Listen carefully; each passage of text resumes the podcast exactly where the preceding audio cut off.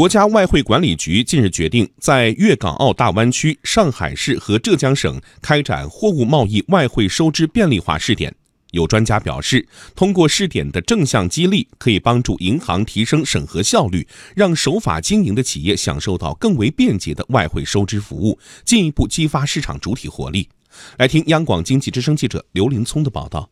数据显示，去年前十一个月，我国进出口总额二十七点八八万亿元，规模已经超过上一年全年。随着我国对外贸易快速增长以及贸易多元化发展，市场主体对贸易结算便利化的诉求愈加强烈。比如，某大型民营企业每年的进口付汇量超过一百亿美元，月度办理付汇业务超过四十笔。业务人员每天核验的进口报关单就要二百份左右，工作量大、时间长，影响了外汇收支的便利性和时效性。不过，随着货物贸易外汇收支便利化试点措施的推进，这一问题有望得到缓解。据国家外汇管理局介绍，这次在试点地区推出了多项便利化政策。包括优化贸易外汇收支单证审核，贸易外汇收入无需经过待核查账户，取消特殊退汇业务登记手续等。某银行贸易金融部总经理表示，通过这些便利化举措，能有效缩短业务办理时间，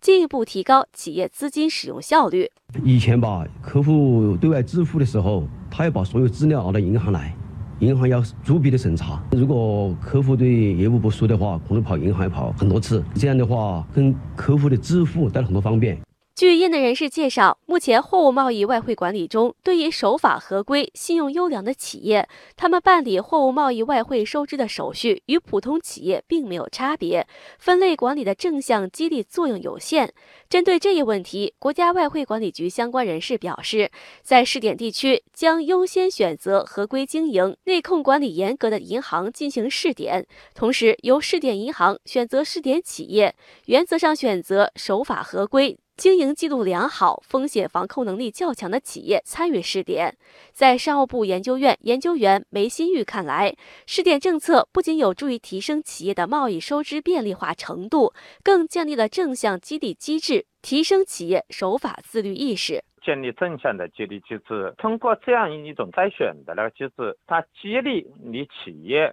珍惜你获得的这种便利，你还要用这种那个正向激励的机制激励企业自觉地去遵守规矩，这样的话就形成一个良性的循环吧。不过，梅新玉也提醒，银行和企业在享受便利的同时，也不能忽视可能存在的风险，这对银行自身内控制度建设、业务及客户管理提出了新要求。银行啊和其他的呢监管部门呢，它内控的措施。还是要跟上银行内部的那个审核的这些措施。再一个的话，就是说对暴露出来问题的那些相关的呃内容的话，它给予那个足够力度的惩戒，这样形成威慑。下一步，在总结首批试点经验、评估优化试点方案的基础上，国家外汇管理局将适时扩大试点范围，惠及更多地区。